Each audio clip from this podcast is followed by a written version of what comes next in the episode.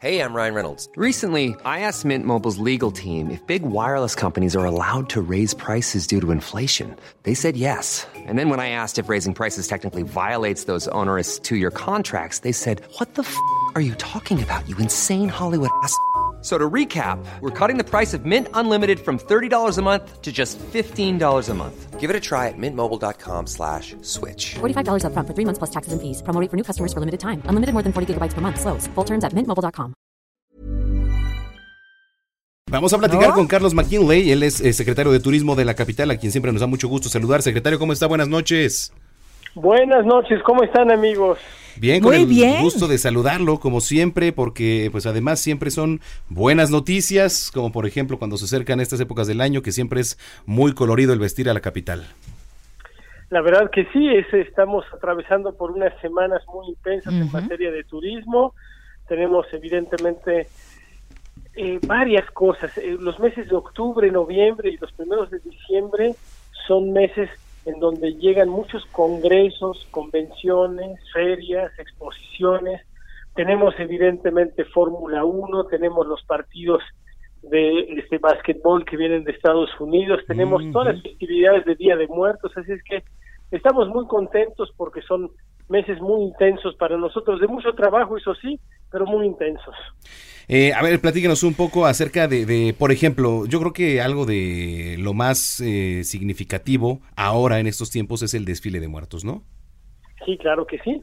El desfile de muertos, lo que hemos hecho en, entre varios eh, dependencias, entre la Secretaría de Cultura, el Fondo Mixto, la Secretaría de Turismo, es reagrupar muchas cosas. Estaba escuchando que estaban hablando de ello ustedes.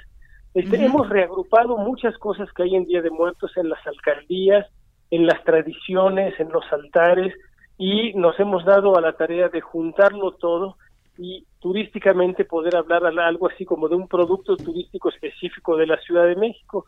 Empezamos el sábado pasado con un desfile de alebrijes muy interesante, con una inauguración de una expo en reforma que se llama Mexicráneos. Este, tenemos mañana un desfile sensacional que es el desfile de Catrina. Ese es el más espectacular, yo creo, ¿verdad? o, de los más? Eh, eh, es como el más libre. Este, si ustedes quieren, nos invitamos. Cada quien se puede caracterizar. Hay personas que maquillan a los que quieran allá y se arma un desfile muy muy divertido, muy alegre. Nosotros vamos a ir en familia, vamos a ir con los amigos, etcétera.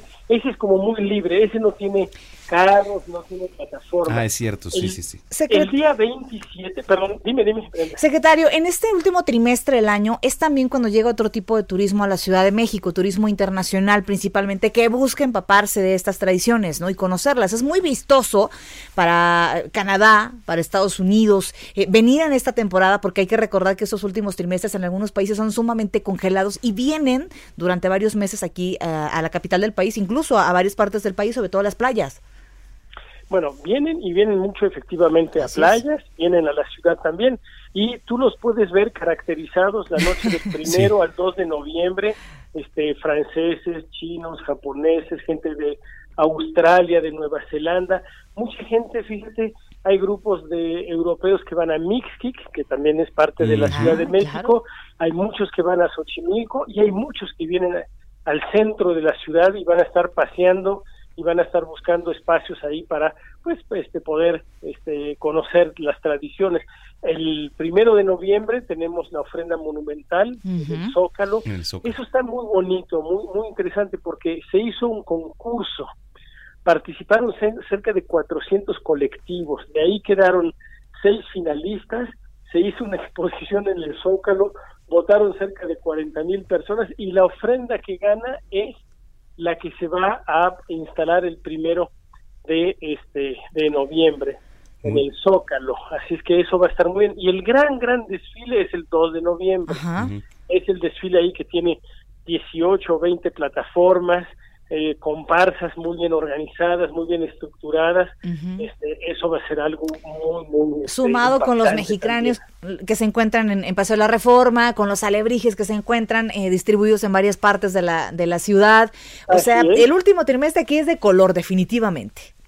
Es de color y se está convirtiendo, este, si le sumas un, un elemento que, que siempre se ha considerado, pero que ahora lo tenemos cada vez más claro, el tema de la gastronomía de la Ciudad de México. Se está convirtiendo esto en un verdadero este pandemonio, en un verdadero este lugar que no hay que dejar pasar.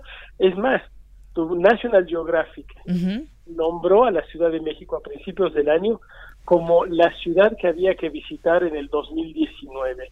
Y eso es una distinción y lo hizo a través de la gastronomía y del maíz.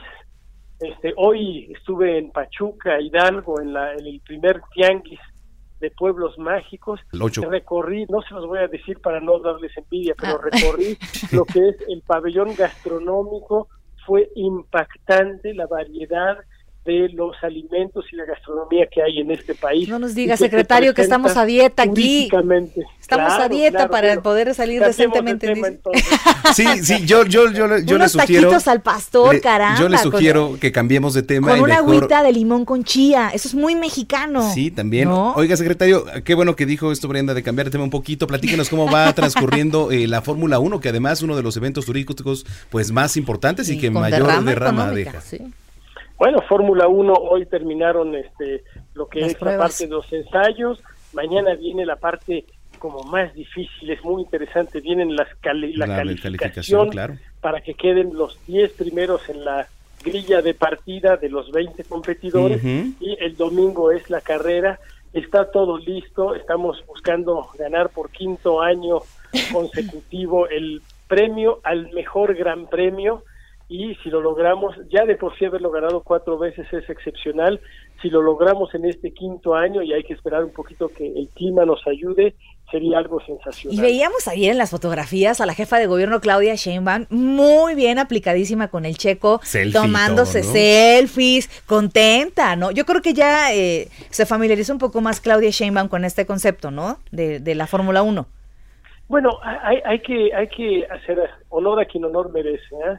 toda esa negociación que se hizo para que la Fórmula 1 se quedara en la Ciudad de México y sin que el gobierno invierta esas cantidades increíbles que se tuvo que eh, eh, eh, invertir en cantidades anteriores, eso se debe a una negociación que llevó exclusivamente la jefa de gobierno. Por ahí me felicitan algunos por las negociaciones y yo digo, no, yo no tuve nada que ver, fue directamente la jefa de gobierno con los empresarios. Con los empresarios, ¿no? Que ahí pusieron la lana y dijeron, a ver, yo pongo con tanto quién va a michas y así fue como se fue organizando. Oiga, secretario, y la verdad es que le voy a decir algo, seguramente sí vamos a ganar otra vez el premio aquí porque como este ambiente que se genera en las gradas del Autódromo Hermanos Rodríguez no lo hay en ningún otro circuito. Usted va a Japón, usted, usted va al Gran Premio de Abu Dhabi, usted va al Gran Premio de España y la verdad, digo, es un ambiente muy bonito, pero realmente como se vive aquí el Gran Premio Ciudad de México, no hay comparación, ¿eh?